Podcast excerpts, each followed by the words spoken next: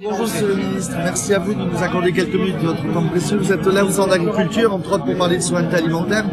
Est-ce qu'aujourd'hui vous allez tenter, avec tout ce que vous êtes en train de mettre en place, d'aider l'agriculture française à avancer, à ne pas se laisser décrocher par rapport à ben C'est l'objectif du travail qu'on est en train de faire, c'est la compétitivité, c'est la promotion, c'est le soutien aux différentes filières, oui c'est ça qu'on est en train de faire. Est-ce qu'aujourd'hui il ne faut pas simplifier les normes administratives en France Oui, alors il faut arrêter de le dire, il faut essayer de le faire, surtout les normes administratives essayer surtout d'avoir des normes qui soient les mêmes au niveau européen que chez nous.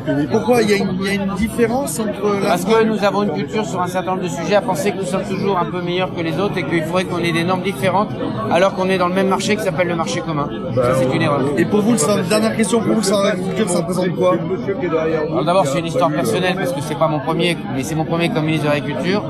Et puis c'est le moment de la rencontre des terroirs, vous voyez aujourd'hui, des agriculteurs. C'est le moment de la rencontre des Français avec leur agriculture et c'est le moment de poser les questions. Et pour vous, c'est une bouffée d'oxygène, ce salon, dans votre dur agenda euh, J'ai quand même l'impression que j'ai un agenda dont je ne peux pas dire que ça me donne de l'oxygène au salon de l'agriculture, mais la question, c'est pas mon affaire personnelle. La question, c'est sans doute le moment le plus intense dans un agenda de ministre.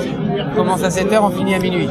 C'est déjà pas mal dans les semaines dites classiques. Mais là, on est plutôt sur un, rythme qui est très fort, mais on doit ça à l'agriculture. Merci, monsieur le ministre.